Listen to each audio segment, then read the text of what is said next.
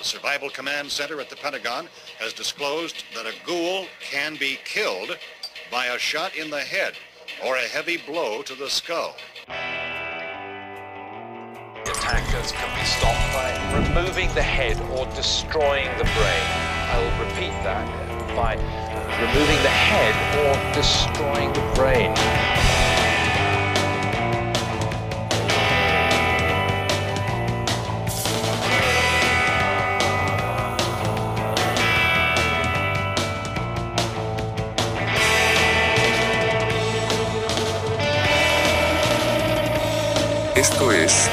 Terror entre los dedos. Bienvenidas y bienvenidos a esta nueva edición de Terror entre los dedos. Te habla José Pepe Pesante y estoy en la grata compañía de Jonathan Rodríguez. Gabriel Alejandro.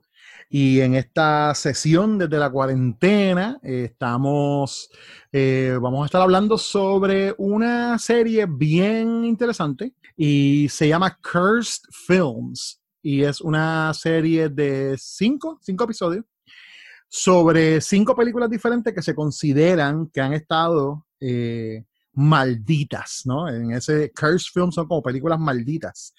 Y está, de verdad, bien... eh, eh, tenemos cosas que hablar de él. Es una serie que yo, a mucha gente ha estado viendo en, el, en, la, en la cuarentena, son episodios cortos.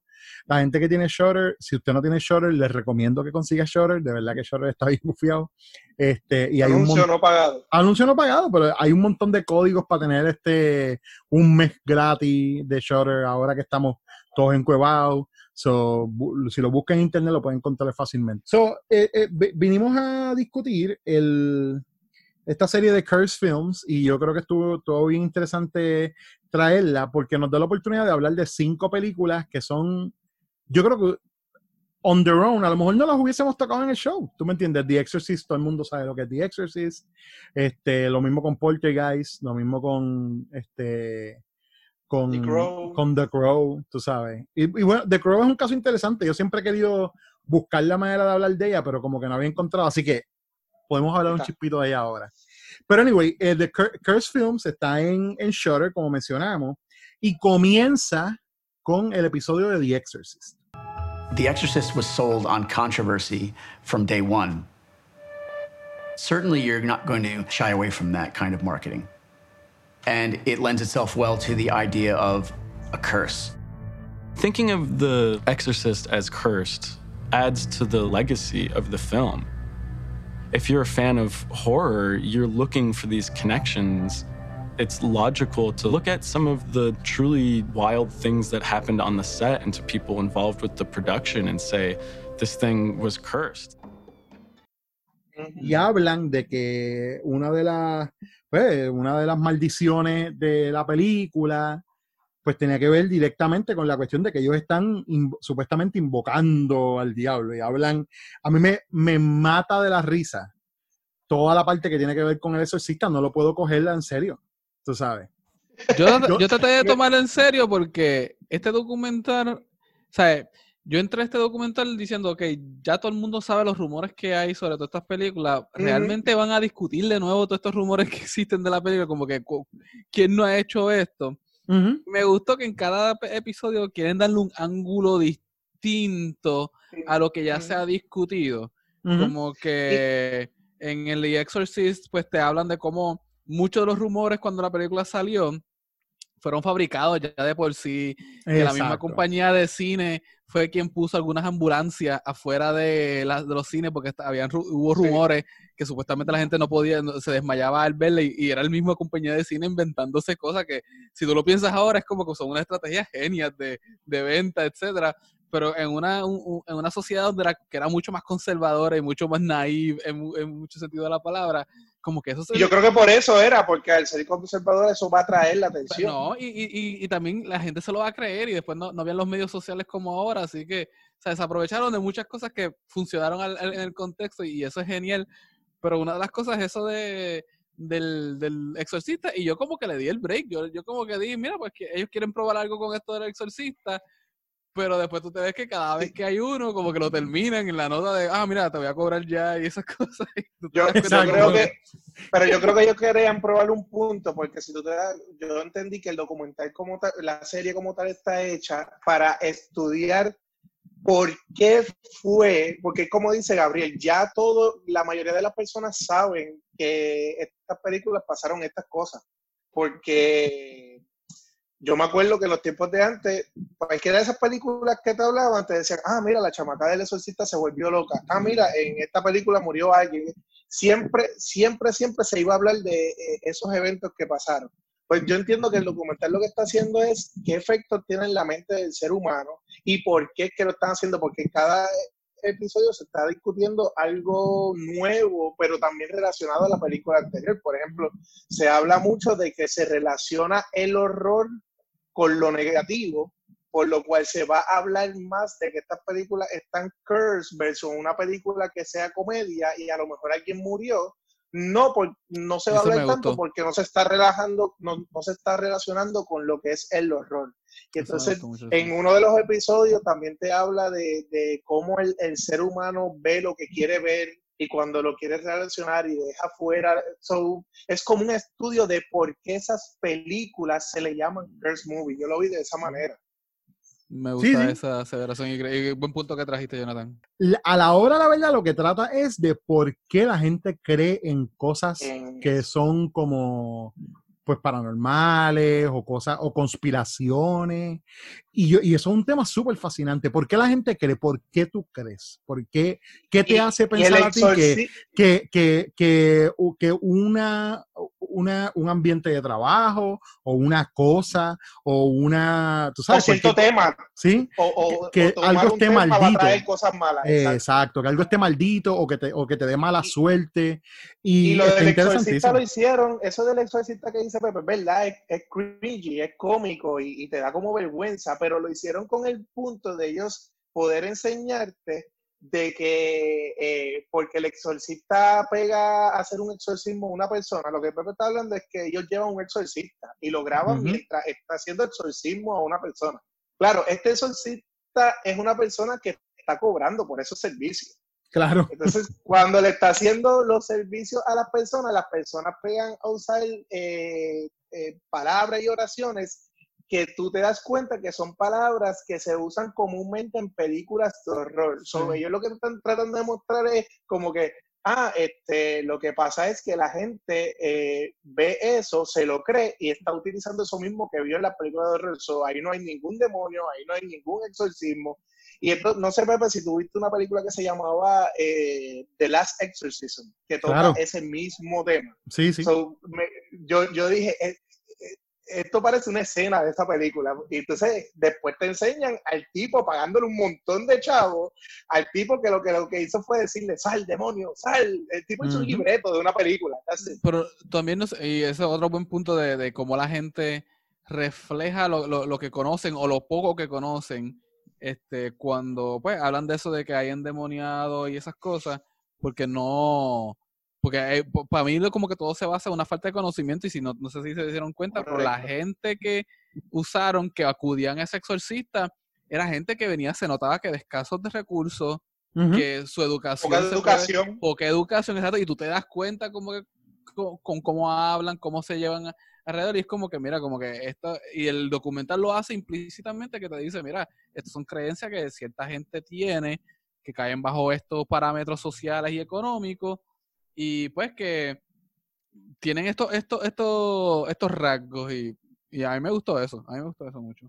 Sí, sí, ahí, ahí, y, y eso va de, de la mano de la, pues de esa exploración y esa pregunta de, de, ¿es la gente que tiene entonces escasos recursos, este, más propensa a creer en, en supersticiones?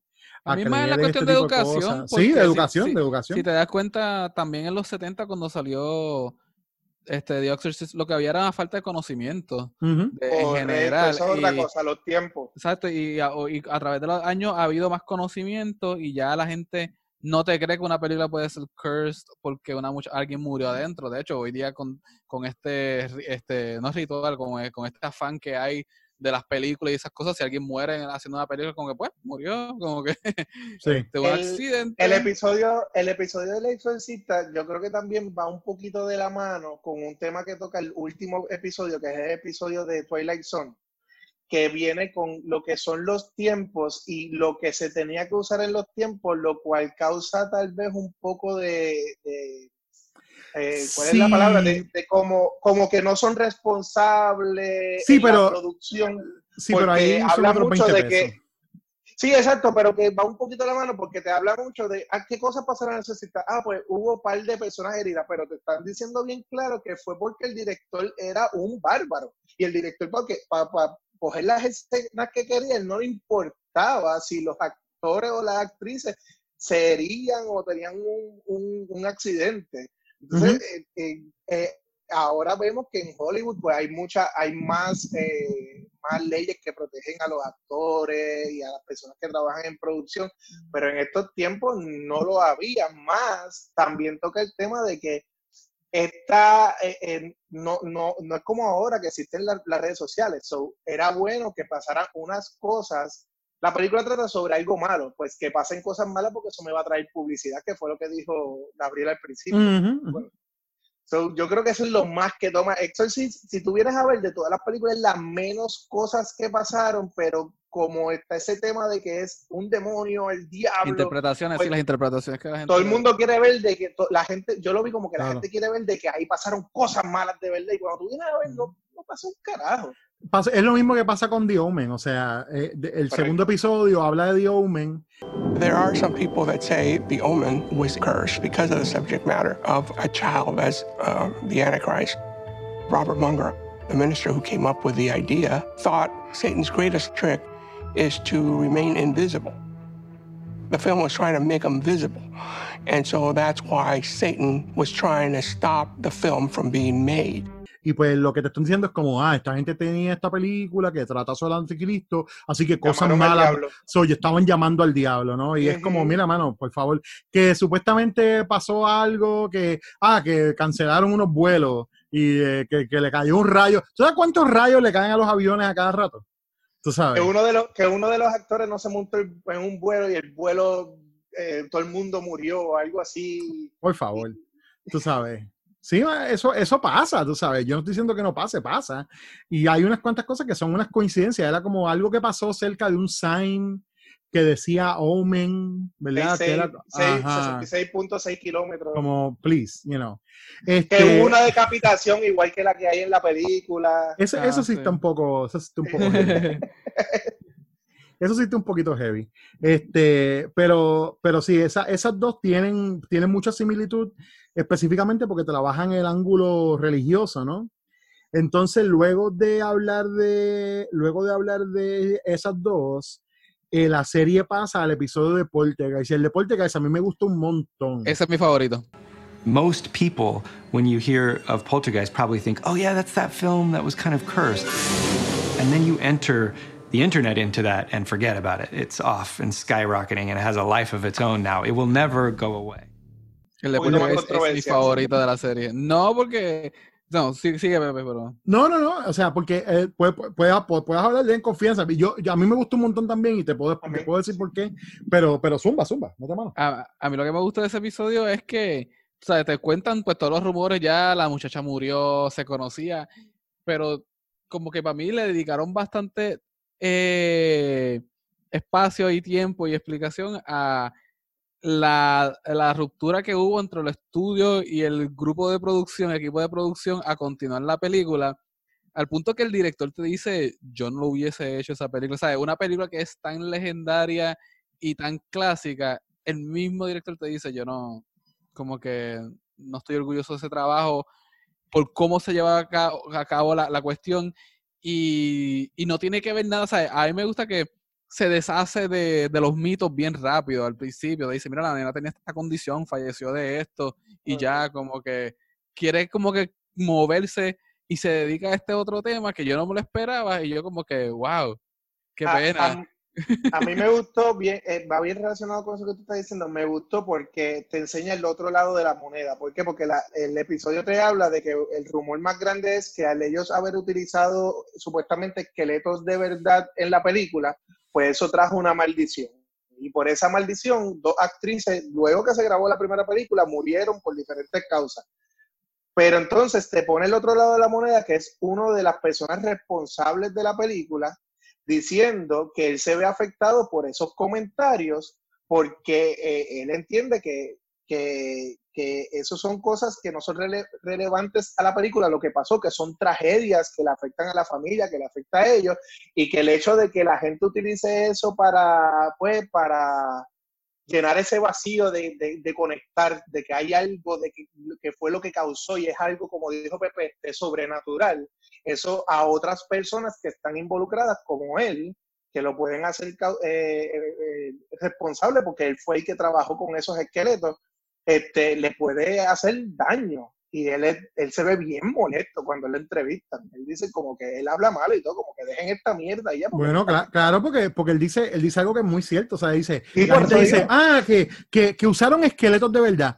Pero es que ha- hacer un esqueleto de embuste es, un- es- es costoso. Y más Eh, en esos tiempos. y más en esos tiempos, tienes que hacer un trabajo de sculpting, tú sabes, y tienes que poner un artista a hacer, a hacer cada uno de esos esqueletos. No, son y le, esqueletos y que le se... quita la y le quita la importancia de, de, de lo de, de caso porque una de las actrices murió asesinada por su novio entonces le está Claro, quitando claro. toda, toda la- el enfoque que le tienes que dar de que mira este tipo es un asesino a una cosa que tú quieres llenar de, de tu creencia de cosas sobrenaturales No solamente eso, trivializa también la muerte de la actriz, de la, de la muchachita, de la nena.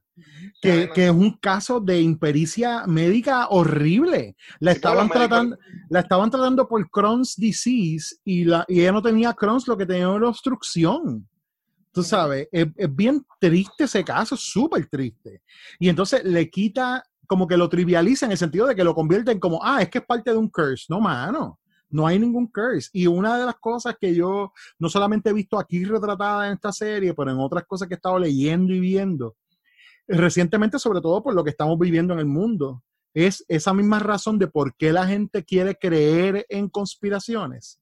Y es que la gente se niega a, pensar que el mal existe, o sea, que gente actúa por una sola persona puede hacer algo malo, o dos, que las cosas pasan por accidente, ¿ve? Que cosas pasan, que cosas malas pasan y no tienen explicación. Diariamente, miles de cosas pasan malas o buenas sin ningún tipo de explicación.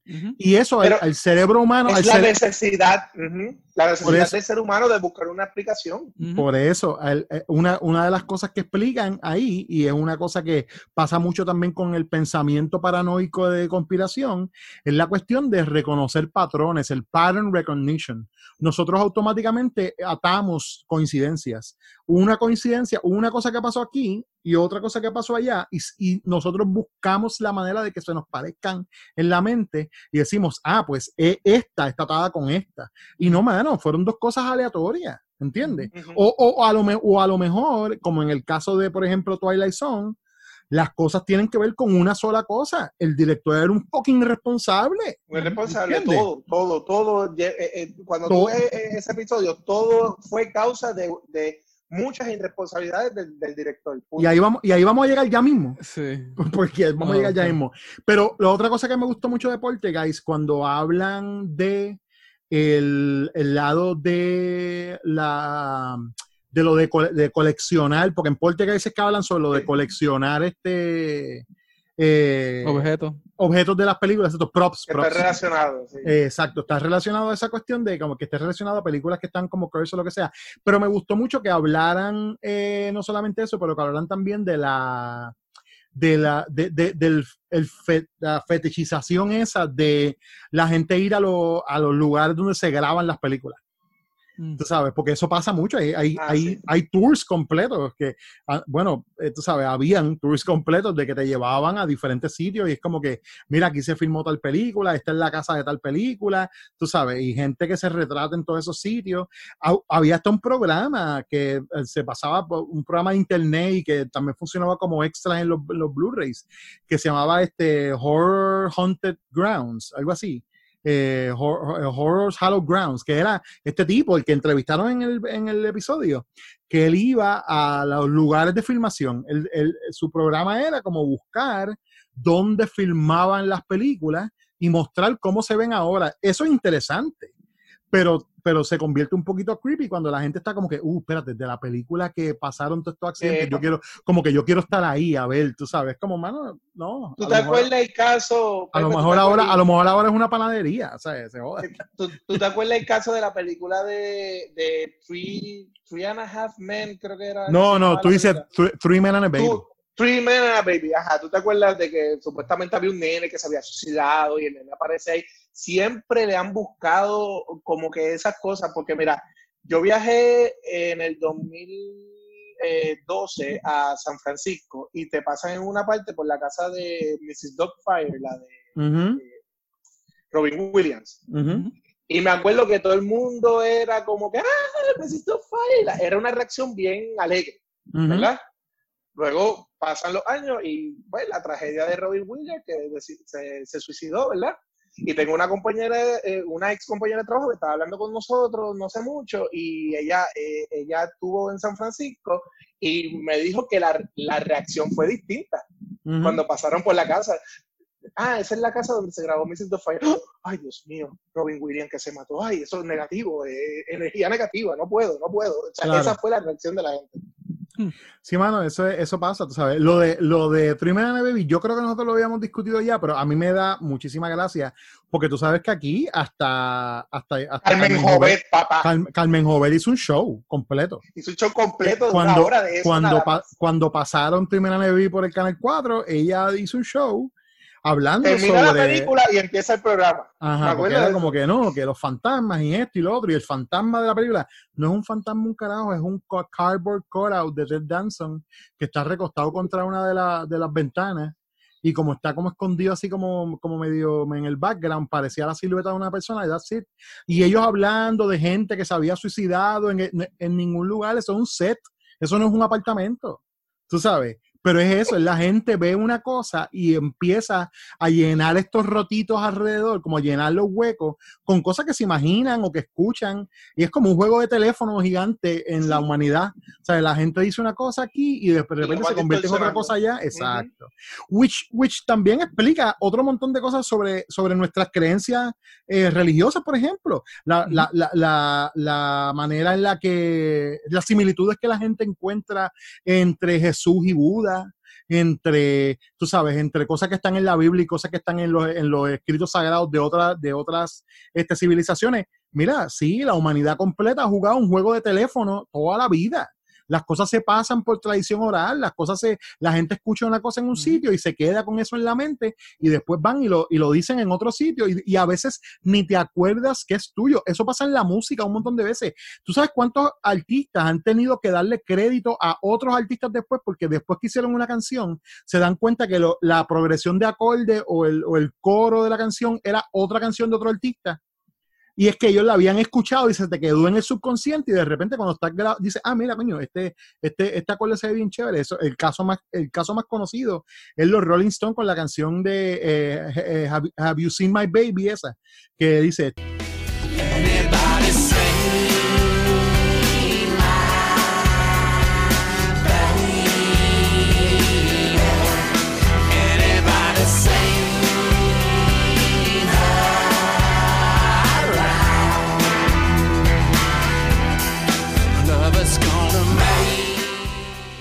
que es el coro de Constant Craving de Katie Lang.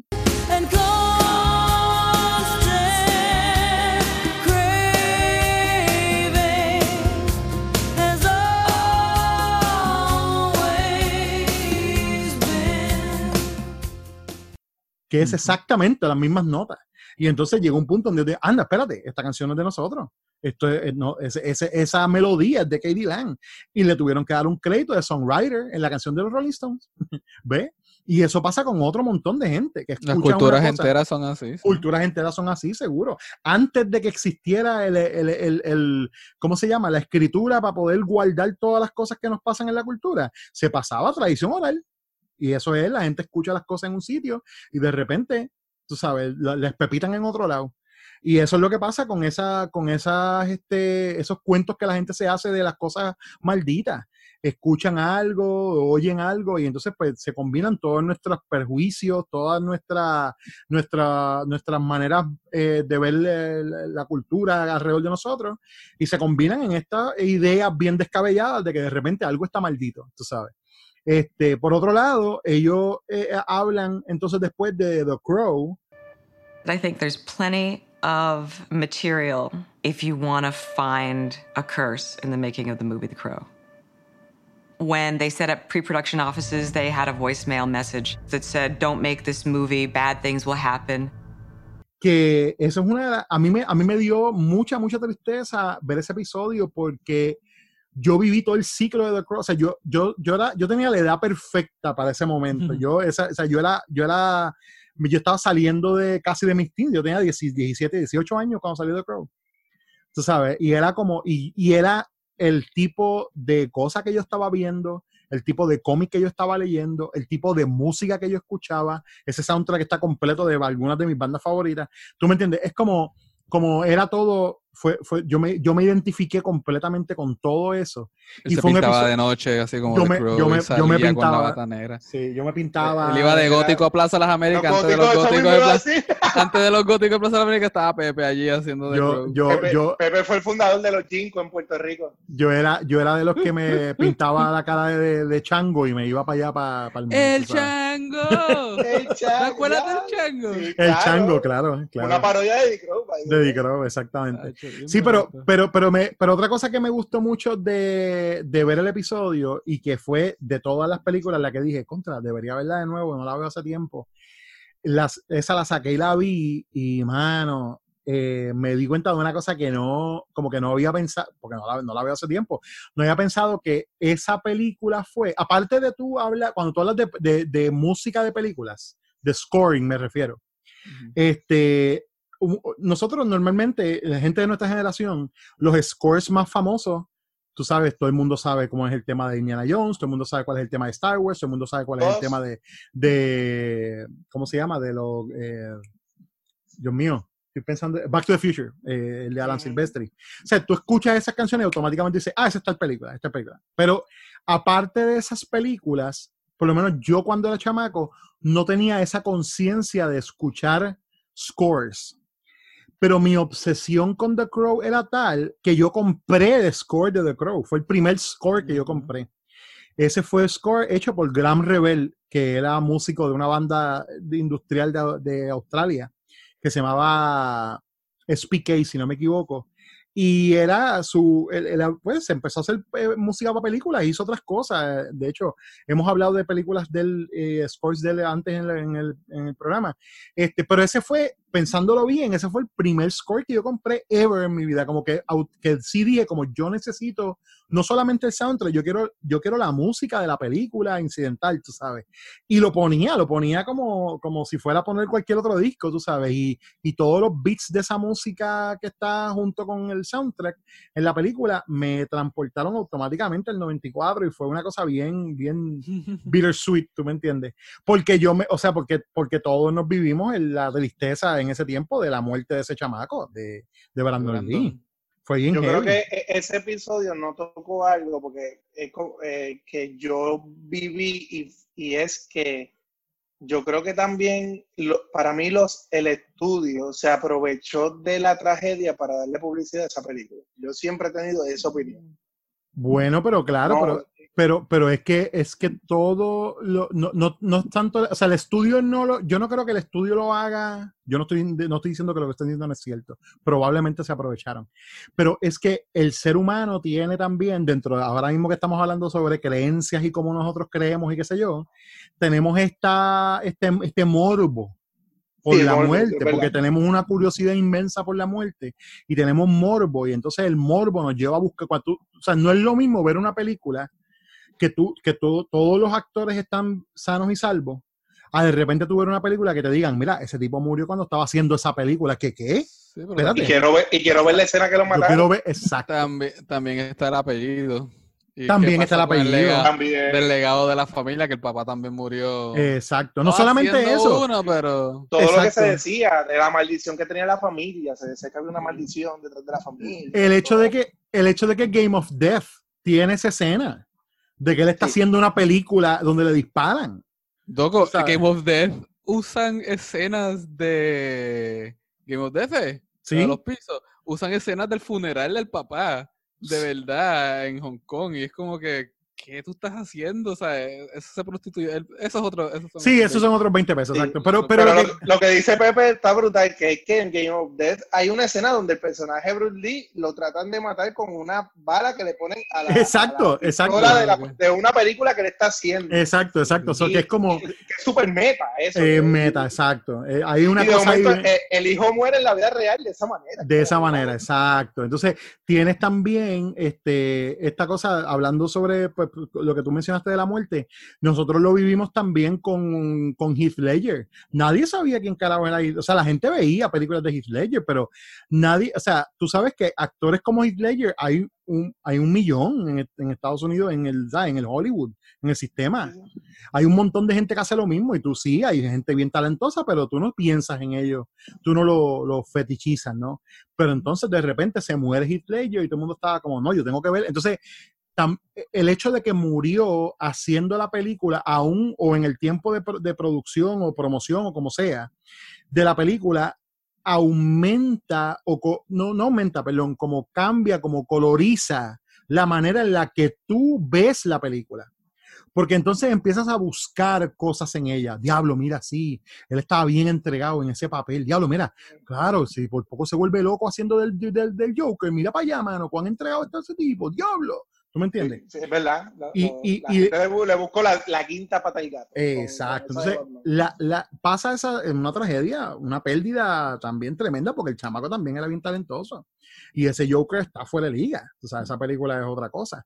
Este, pero, tú sabes, se convierte entonces en esta, en este objeto de como, de como de escudriñar y de buscarle las mil patas al gato. Tú sabes, como si fuera un, un, un, un cien pies. Tú sabes, es, es- es bien, es bien loco. Y pasa, pasa con The Crow, ha pasado con otras. Y sí, el estudio probablemente aprovechó la muerte porque sabía que la gente iba a estar pendiente. O sea, fue como, mira, este tipo murió. Esta, ellos dijeron, there's no, ¿cómo es? Eh, there's no such thing as bad publicity. Es como, esto no, nosotros sí, vamos a, va a haber a lo más seguro, a lo mejor una, una investigación o lo que sea, nosotros, pero vamos a usar ese push para que la gente vea la película. Oye, y la película, hasta el sol de hoy, es una película bien, eh, es bien de su tiempo, pero, pero eh, para mí, it holds up, es de las pocas películas de los, de los, es de las pocas películas de los 90 que se ve bien noventas, pero que todavía tú la puedes ver sin un sentido de como que, ew, que 90 se ve eso, tú sabes, como que no haces como, oh, diablo, that's so 90s. Es como que, yeah, this is 90s, pero, pero no sé si es la cuestión de que todo está filmada de noche, eso todo súper oscuro y las sombras y el, el- el uso de las sombras y los, y los negros y blancos y el- el- la mezcla del soundtrack y el score, lo que Inspiró muchas otras películas que se empezaron a hacer de- Y la después y que estética. se siguen haciendo. Una de mis películas favoritas de mi niñez, que no es una película buena tampoco, que es Spawn, se copió totalmente de la estética de Crow y lo de usar el soundtrack de rock and roll y esas cosas es un copiete total de, de Crow. Pero- Matrix, The Matrix también se copió. verdad. Totalmente, estoy de acuerdo en ambas partes, totalmente. Spawn, Spawn, Spawn es- oye, Gabriel, Spawn es malita, mano. Es que a mí yo empecé en los cómics por Spawn Pero y yo la vi en Cinevista, que aquí la trajo nada más que Cinevista cuando chamaquito. mi Sí, yo la vi en el cine, sí. Y- 9-9, ¿verdad? Fue esa película. No, por ahí. antes, yo No, creo que fue 98, yo creo que fue 98, tiene que haber sido. 98, 99, 9-8, rompiendo así. 9-9, sí. Y, o sea, hasta el día de hoy yo digo que John Leguizamo como clown es lo mejor que hay en esa película. ¿Verdad? 9-7, 9-7. 97, Ya wow, para allá. antes. Es verdad, es verdad, porque yo me recuerdo y yo me había, mi papá me compró la versión este, censurada PG-13 en, en, no era, que era Sam's y Son- antes eran Pace, en Pace. ¡Ey, diablo! Yo me acuerdo de Pace. En Pace. Anda pa'l cara. Yo no escuchaba eso hace tiempo. Pace, loco. Hablar de eso como viejo me, me hace sentir más bien. Claro, yo era chamaquito, Ah, pero yo, recuerdo de Pace mucho y estábamos en, estábamos en Florida y mi me la compró y yo comí esa película, mano, y me encantaba esa película. Wow. ¿Verdad? Exacto. Y esa película cuando salió en, en home video, salió como una versión como censurada, ¿no? Era Sí. como, como había una versión PG-13. PG-13, exacto. Ajá. Esa película Exacto. para conseguirla en Blockbuster era una pendeja. Era, por lo menos en. Puerto Rico era bien difícil conseguirla. Y después cuando uno la, cuando yo la vi, yo para mí fue la mejor película que vi en mi vida. Pero después que mi cerebro se va desarrollando, pues me di cuenta de que era una de las Lo- los, efectos, que- los efectos horribles. esa capa, papá, horrible. horrible. El pacing, ¿sabes? Como que no tenía sentido. Sí, Ay, sí, sí. E- Esa película fue un curse de verdad. Sí, pero son otros 20 pesos. De- Después a lo mejor podemos, de- algún día podemos sentarnos y verla otra vez y dedicarle un poco. Porque yo siempre he pensado en, en cómo coger y, y hacer un episodio que tenga que ver con los con los comic book movies que son como, podríamos decir, como horror adjacent, que son, que son Spawn y que hay, hay otras cosas. Sin City podría ser un poco horror adjacent, como que es- y, y es- hasta cierto punto es igual de mala en unas cuantas cosas. Este, y sabes, como que buscar esas películas y hablar un poquito como que de ellas. So maybe, maybe that's an idea for later. No vamos a hablar de Spirit ahora mismo. Porque no, no. ¿sabes? Yo voy a tirarme un rant. No, si hablamos de Spirit, me voy a tirar dos y no era. No, no, ya, ya, ya. Anyway, no, pero, pero sí, o sea, eh, el, cerrando entonces todo esto, ¿no? Eh, Siempre va a haber esa, ese morbo y esa cosa. A mí me estuvo raro que le incluyeran en la serie, te voy a ser completamente honesto. Yo, yo, yo aprecio que hayan hecho las entrevistas que hicieron, aprecio que hayan dado la información que dieron. Es un buen episodio, me gustó mucho el de The Crow y me ayudó a No, ver la película de nuevo y, y tú sabes, y como que disfrutármela de nuevo. Pero siento que aparte de, o sea, it wasn't much, no era tanto como un curse film, como es just una persona que se pensaba que estaba maldita, ¿no? Y que, y Lo que que era pasa que se, más se él, no era la película. se toca lo del curse porque viene el rumor desde lo del papá. Claro, claro. Y, y acuérdate que la película de Dragon del papá, de la, biogra- la, la biografía del papá, se, se vino después y entonces ellos se aprovecharon de eso como que, ah, los papás de Bruce Lee, los abuelos de Brandon eh, creían en esta maldición de que quería matar a todos. So, por eso es que lo relacionan con lo, con lo que es el curse. Pero yo creo que de los episodios, a mí ese fue el más que me gustó. ¿Por qué? Porque toca más detallado y, y por lo menos a mí me, me, me- me aclaró más cosas de lo que pasó realmente en, en esa situación. Porque yo lo vi como, como que parte de lo que pasó fueron los tiempos. ¿Por qué los tiempos? Porque ahora pues, se toman más medidas de precaución y en esos tiempos, pues, por, por muchos factores, pues no se iban a tomar, no había los recursos para esas medidas de precaución y era más peligroso hacer una película de acción que ahora. No, y- Eh, y- yo, y- yo lo vi así y, hubo ese, ese pequeño detalle de esa partícula que se quedó ahí y era más posible que en los 90 ese accidente pasara a que pase ahora. Y, el- y es la cosa de que son el tipo de accidente que crea precedente. O sea que es el- esto es el, esto no es otra cosa que verdaderamente fue un accidente causado por vagancia, por, Por vagancia.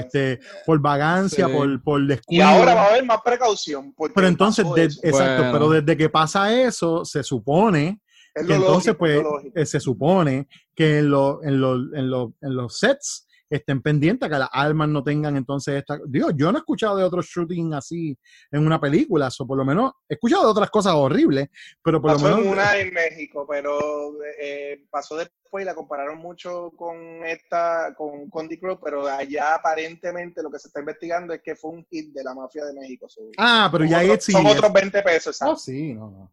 Ahí ya es otro nivel que ni nos vamos a meter en él. Después nos Eh, persiguen. Que después aparece la cabeza de nosotros. No, no, no, chacho, mira, no, that shit, yo con eso no juego ni para... La, la gente que dice, no, que yo no hablo del diablo, no, que yo no, no, no, no, papi, con la mafia mexicana yo Con no me el cartel yo no hablo. ni pa'l carajo. Usted, mira, tranquilo, papá, estamos chill aquí. Llegamos al último episodio de la serie, que es el de Twilight Zone. for all the coincidences that have to be connected to give life to these cursed legends, the Twilight Zone accident sort of lays that all bare. It's it's just something horrible that happened.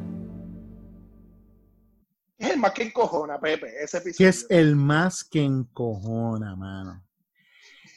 El, el de Twilight Zone hablan del accidente donde entonces fallece Big Morrow y los dos niños que estaban actuando en esa escena de la de la de, de, de lo que es una película antológica Todo- eh, que, sí, que, que, que a la hora de la verdad tam- tampoco es como que Landis era el, o sea, Landis fue el que el Shepard la película, fue el tipo que dijo como vamos a hacerla.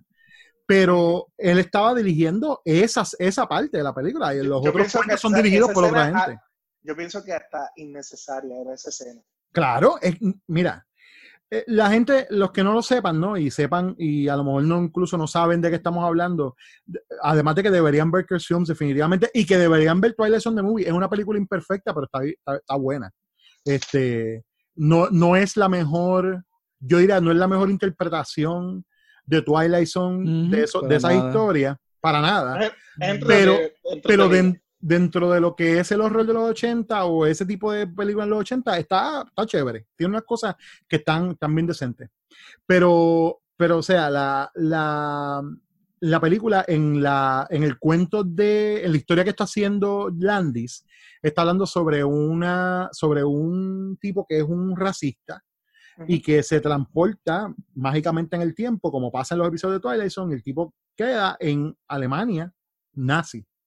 Entonces, de Alemania nazi pasa a Vietnam. Y la escena de Vietnam y en parte... Pero a él, lo, a él lo ven como las personas que él maltrata, como lo- las personas a las que él, él es racista. Si él, Él va a es- Vietnam, pues eh, a él lo ven como un vietnamita. Exacto, él es un tipo blanco, pero él, pero cuando se transporta, pues lo ven como, exacto, como la, como la de esa gente que lo odia, como, exacto.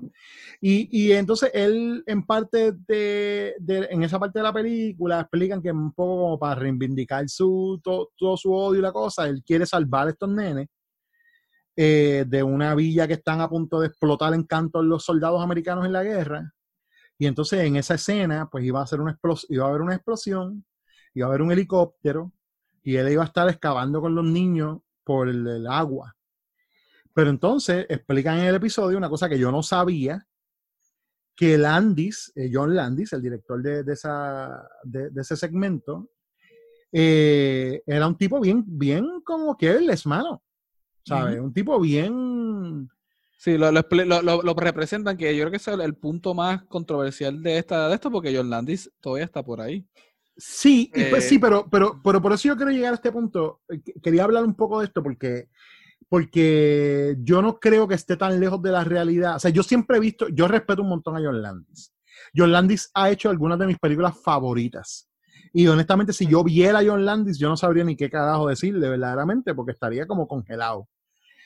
Pero por otro lado, el, las, los cuentos que he ido escuchando sobre él, y más, a- y más, a- más aún, la manera en la que él ha sido bien eh, laxo o bien como whatever. Con, en, las, pe- en las con- entrevistas tú lo ves. no, y con comentar sobre las cosas que han pasado con su hijo, que es un, que aparentemente es una mierda de persona. Es Max, Max Landis, Landis. sí. Que ha tenido un montón de, ah, sí, que ha tenido un montón de, de, de- de- de denuncias de acoso sexual y de comportamiento súper indebido en las películas que, en los sets que ha- y, y no solamente los sets, pero con gente que ha trabajado no necesariamente en una película, pero con, con profesio- gente profesional o, o incluso con sus amigos, como sea. Son acusaciones de, de acoso y unas acusaciones bien serias. Y una de las cosas que siempre se ha visto como que bien, como que mucha gente ha encontrado que está como bien jodido, es que John Landis ha hecho, ha hecho buche, mano, todo el tiempo con su hijo. Como que en ningún momento ha dicho, tú sabes, mira, yo puedo entender hasta que diga después que él, está, él estaba bien jodido de la mente, pero es mi hijo, yo lo amo, ¿tú me entiendes? Algo que reconozca que eso. Entonces, cuando, cuando empiezan a pasar estas cosas, empiezan entonces a surgir estos comentarios de gente diciendo, mano, es que él no es muy diferente que su papá. ¿Ves? Y entonces ahí tú te das cuenta que una cosa que a mí, en verdad, a veces a mí hasta, me, hasta odio, odio saber, y es que, ajá, este tipo, tú sabes, este tipo trabajaba en el Hollywood que se callaba un montón de cosas. Este tipo, ¿sabes? Landis era, desafortunadamente, probablemente uno de esos directores que, que podía hacer cosas bien mierda, get away with it, tú sabes, get away with it. Y, Y te lo dicen ¿Lo que pasó ahí? en el documental, que te dicen que te- en el documental te dicen que él estaba en el pic de su carrera. exacto. Y, y verdaderamente fue, Que lo enfatizan de esa manera, como que eh, eh, él, él sabía por dentro que, que él podía hacer lo que le diera la gana porque no iba a tener consecuencias. exacto. Y entonces a mí eso, esa parte de, eh, de toda la serie y todo, esa fue un poquito la que me, la que como que me rompió el corazón porque me, me como que me deshizo, me terminó de como deshacer como que la, la figura de él, ¿tú me entiendes?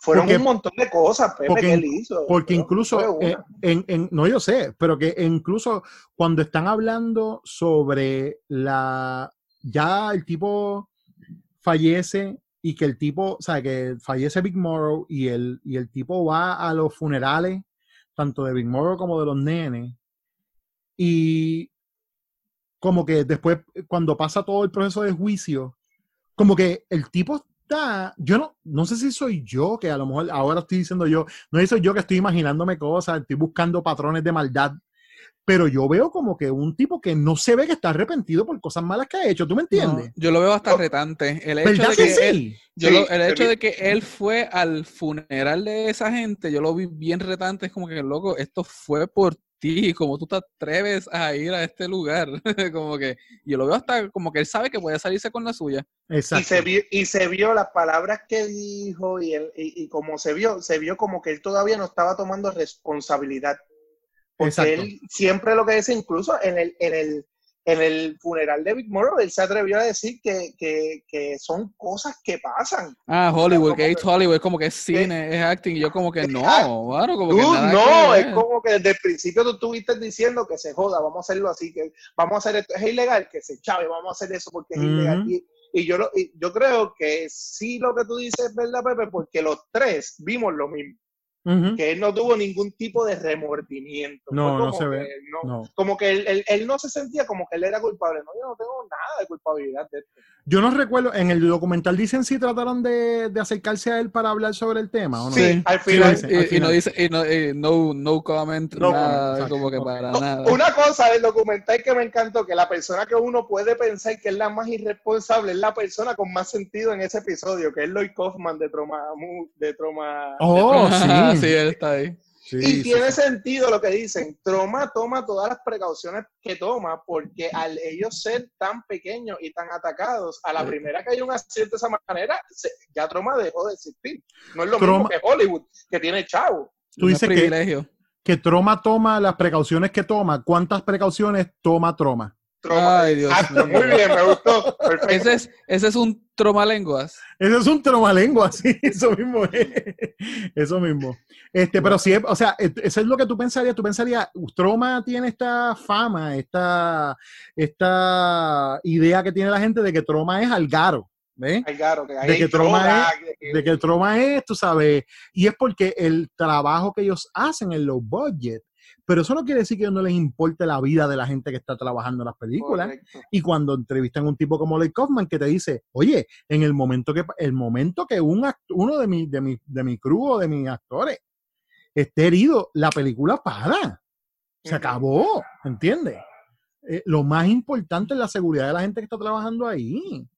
Contra, hermano, eh, yo creo que eso debería ser como una cosa como... como Es más, de- eh, el, el yo- hecho de que exista Twilight Zone the Movie, pasando lo que pasó, te demuestra que Hollywood es yet another ¿sabes? Otra, otra, otra más de la cuestión de como profit over people. O sea, ellos lo que les importa Exacto. es, Eso es lo que ya- yo te quería enseñar. aquí están los chavos, que nosotros invertimos en esto, y pues, mano, va- vamos, creo- vamos. Yo creo que ese es el, te- yo creo que ese es el tema mayor de toda este esta serie documental, porque empieza con, con Exorcist sobre cómo Hollywood mismo prefiere la controversia para como que obtener fama, porque no- there's no such thing as bad. Después te va a Omen, el más tranquilo. Yo creo que Omen es el menos como que, que tiene bite en esta serie, pero después viene Poltergeist, viene The Crow, y son cosas que como que siguen re- repitiendo el hecho de que, bueno, Hollywood lo que quiere es sacarte chavo, así que aunque muera, aunque algo, algo te van a sacar. Es Y un termina- negocio que se, y se termina con aprovecha del Twilight Zone. morbo. Y, no, y, y en este documental vemos hasta el, el pietaje del asesinato de, de, de la, de la muerte de esos. Horrible. Sí. Horrible. Se o sea- parece que es juguete, como que es stop motion. Yo como que esto, esto es real. Ellos fueron real. decapitados. Eh, eh, no, no, no fueron decapitados, fueron picados por, sí. por la mitad. O sea, Por la que, sí. eh, el, el, el, los niños estaban trabajando. eh, Eso, a mí lo más que me molesta es que no lo, pagaron unos fines, nadie fue preso, no hubo como que una, como que una consecuencia bien grande por parte de las leyes. Y los niños estaban trabajando ya ilegalmente. Ya con eso, aunque no hubiesen muerto nadie, ya con eso se supone que ahí hubiesen arresto o algo. Y no hubo nada. Y tú loco. sabes, y tú, y, y tú sabes que yo te voy a decir una cosa, yo ahora voy a ir, me voy a poner mi sombrero de, pa- de papel de aluminio y decirte, ¿tú sabes por qué eso pasó así? Porque los nenes no eran blancos, mano. Porque Sí, los nenes es llegan verdad. a haber sido nenes blancos, nenes, nenes gringos. La historia es completamente diferente. Pero eran unos nenes de, pa- de papá asiático, eran gente brown que no le importa el sistema. No le Eso no importa. no importa. Llegan a ser nenes blancos, llegan a ser actores, a- a- actores niños, pero que fueran un poquito más conocidos. Y alguien cogía cárcel, alguien, alguien. Pero aquí Y nadie. mira, y lo, y mismo con- cárcel. Y lo mismo con lo de Troma. Si esto llega a pasar, lo- por eso es que cogieron a Troma de ejemplo. Si llega a pasar con una producción más pequeña, la gente estuviera, la, la, no, no la gente de Hollywood, la gente de Chavos, no, no, no. La gente normal estuviera pidiendo la cabeza de ese productor y de ese director. Eso es así, eso es así. Sí, mano, de verdad que es bien, es bien fuerte y es bien, es bien, es eh, eh, encolerizante, es la palabra correcta, tú sabes, ¿verdad? Encojona, encojonante. tú le coges, tú le coges El- más ganas a John Landis. y ya Yo- Sí, sí, yo, le- yo yo no le- tenía ganas a John Landis porque John Landis fuera de, tiene una fama Me bien gusta, sí. famosa. A mí me gustan parte de las películas de él. Pues loco, eh, eh, este, Landis son los de Ghostbusters también. ¿También o no? ¿Quién cosa? Espérate.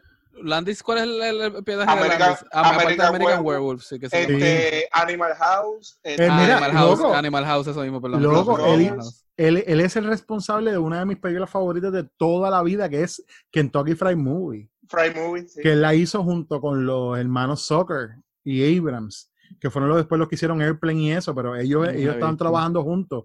Y antes de eso, su- la primera película de Landis, que se llama Schlock, es una de mis películas favoritas también de ese tiempo, es malísima, una comedia malísima, pero I love it, I love Schlock. Y tú sabes, ¿Te, cosas, gu- te gusta el schlock? me encanta el Schlock. Y toda la, to- o sea, hay un montón de cosas de Landis que a mí me encantan. Yo, o sea, el tipo dirigió fucking el video de thriller, brother. ¿Tú me ¿Verdad, entiendes? eh? Él fue el que hizo el video, el video musical más icónico de la humanidad. ¿Entiendes? Y-. Pero su talento no justifica su irresponsabilidad. Pero ese es el punto. Exacto. El hecho de que tú seas una persona talentosa no te exime de que, te- de que, de que tengas responsabilidad por tus actos, mano. Y me rejode que ese es el tipo de persona, no solamente él, pero su hijo, que es, que es gente que como son talen- talentosos, pues se, re- se re- y, y- y que tienen chavo. Es un hijo talentoso. Él es- él es un- hijo. Es un hijo talentoso. Él es un hijo talentoso, exactamente. Y sabes, me- eso, me, eso me rejode, me rejode que esa gente como que pueda, tú sabes, get away with murder, cabrón, murder, literal. Literal. Porque si, Literal. si lo, si lo pierdo, yo como dueño de compañía, si lo pierdo, no voy a ganar los mismos chavos. So, pues yo, eh, eh, la ética se fue para el carajo. Eso, eso es lo que pasa. Exactamente, exactamente. Pero bueno, ahí estamos. Eh, Curse Films está buenísima, en verdad. Yo les recomendaría, es, una, es un watch bien suavecito. los Se ve un día. Yo lo vi 20 en minutos. un día. Sí, Sí, El en score, un- el score de la serie, Pepe, el score está Sí, bien chévere. eh, Tiene como un toque como de giallo italiano, está bien chévere. Sí, es, es como... El eh, mantecado. Eh, sí. No, tú dices Gelato. gelato. Gelato. Tú dices- Tú dices Sí, gelato. Un gelato. Un gelato italiano. sí. Este, el, estoy, buscando informa- estoy buscando información del, del, del, quién hizo el score ese. Este, pero, pero sí te iba a decir que a mí me gustó un montón la música, porque es ese como, como retro synth, como synthwave prácticamente, Sí. como ese es retro synth stuff, que de verdad está súper bien hecho. Eh, mano, no, no encuentro información de score ahora mismo. Deberían sacar un, un disco, aunque sea un, En pasta. un EP, exacto. Exacto, sí, de, ver- de verdad que sí. De- a, a lo mejor está, no, no, no, de verdad que no sé. Pero estoy buscando aquí en el. Vamos a ver, eh, cast. No, cast, yo quería cast and crew, pero. ah, Ok, deja ver. Cast. Ya lo encontré. Se llaman Justin Small y Ohad Ohad Ben Benchetrit. Estoy seguro que estoy matando su nombre. Así que si me escuchas en algún sitio tipo, lo lamento. Pero Lola. Lola, eh, estoy buscando aquí los trabajos de ellos. Eh, son gente joven porque lo que han hecho mucho scoring de cortos y documentales, este, cosas bien recientes. Ahora, este, el Be- Ben, She- Ben Shetrit, ese Ohad Ben Shetrit, este, tiene, tra- tiene créditos de compositor eh, un poco más un poco más numerosos, pero todos son, casi todos son televisión. Hicieron un buen trabajo, mano. Yo quisiera escuchar esa música así, definitivo. Que se pongan un Bandcamp por ahí, pongan las canciones, tú sabes, que saquen algo. La gente de Shutter son inteligentes, ellos deberían hacerlo. Seguro que, que los chavos se los van a sacar. Pero bueno, nada, eh, vamos a terminar entonces este episodio de hoy. Ha estado muy interesante, esta conversación está bien chuchín. Este, eh, agradeciéndole a la gente la sintonía y dejándole saber que siempre estamos disponibles en internet como Terror entre los Dedos en todas las redes sociales, eh, que volveremos con más episodios pronto y que a ustedes siempre los pueden conseguir. Vamos a ver, Gabriel, ¿dónde te pueden conseguir a ti? Me pueden conseguir en mi Instagram, g.alejandro88. Me pueden conseguir por también las páginas de mi banda Avandra y Dr. Seuss. Pendiente que Dr. Seuss saca algo pronto. Oh, sí. Yes, está Woo. sabroso y pico.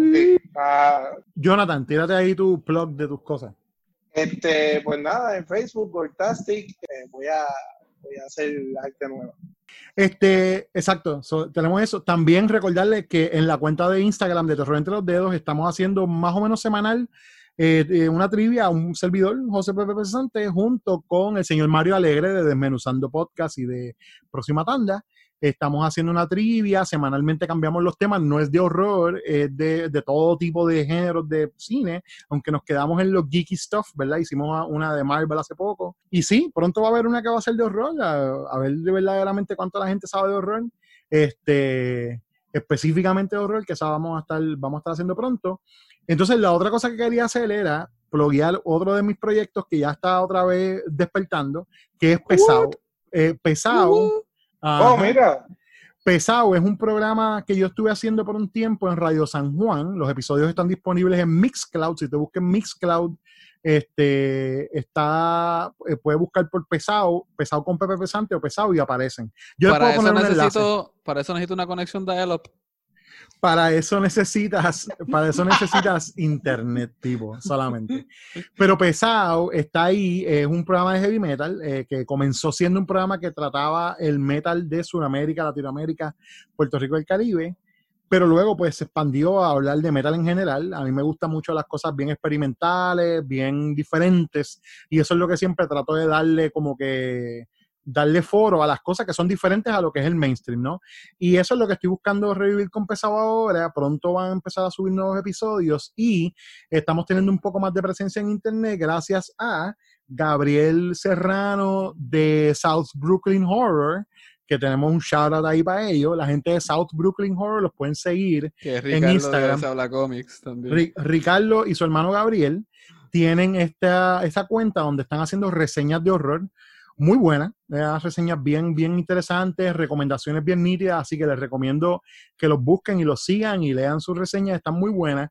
Él está también colaborando entonces conmigo empezado haciendo reseñas de música y pronto yo voy a estar haciendo recomendaciones de algunas cosas que van saliendo durante el mes de metal que están bien, bien decentes. De repente, este, el- aparentemente las bandas habían dejado los discos bien brutales para salir en el 2020. De metal hay un montón de cosas buenísimas saliendo este año. Pero Yo creo que están aprovechando que tienen tiempo para terminar porque hay, hay muchas cosas que se está produciendo No, ahora. no, no. mismito. si Es esa música iba a salir en el 2020, eso es que eso era música del diablo y eso pasó para aguantar esa música. Por Aquí- es que aquí lo la- tienen. La. Curse Music. Curse Curse Music. Music. Los, los tres los, Para los que- pasaban ya. Exactamente. Pero bueno, ahí estamos. Entonces, eh, ya saben, Pesado está disponible online. Estamos en las redes sociales, estamos también como Pesado PR. Eh, van a encontrar un enlace en las notas del episodio. Y entonces, pues, shout out ahí a Gabriel y a Ricardo de South Brooklyn Horror. Y a Gabriel, que entonces está colaborando conmigo en Pesado. Y vienen muchas otras cosas más dentro de la, lo que es la sombrilla de Cold House, que era lo que era antes Vórtice Online Cold House es el, el nombre bajo lo que yo personalmente agrupo todos mis proyectos que son este y pesado y sonidos laterales y el podcast desde el vórtice que este, en algún momento trató eh, temas más como de sci-fi y películas de género. Jonathan llegó a estar... Y películas malas, sí. Y películas malas. Jonathan llegó a estar como de invitado, de verdad, a, mucho antes de que nosotros hiciéramos esto. Ya Jonathan estaba como apareciendo en algunos de esos episodios. Ahí Este, empezaron mis dibujos a publicarse por primera vez. De hecho, de, de verdad que sí, exacto. Pero Así Volti se pasa de parla, así que. Sí, fue, yo sí, Volti se fue hace par, de hecho, sí va. Yo creo que ya pronto van a ser casi 10 años de eso. Casi 10 años, sí. Casi 10 Eh, años. bueno, cuando yo participé en Vórtice eh, fue en 2013 y ya Vórtice lleva un par de años. Sí, sí. Anyway, eh, les agradezco, eh, como siempre, les agradecemos que nos escuchen, que compartan el enlace con la gente que ustedes creen que les gusta el horror o que saben que les gusta esta cosa o que quieren escuchar a tres tipos hablando de, sobre películas malditas, pues pueden compartir este, este episodio y nos escucharemos en el próximo episodio de Revente los Dedos. Estuvieron con ustedes Jonathan Rodríguez. Gabriel Alejandro. y José Pepe Pesante. Hasta la próxima.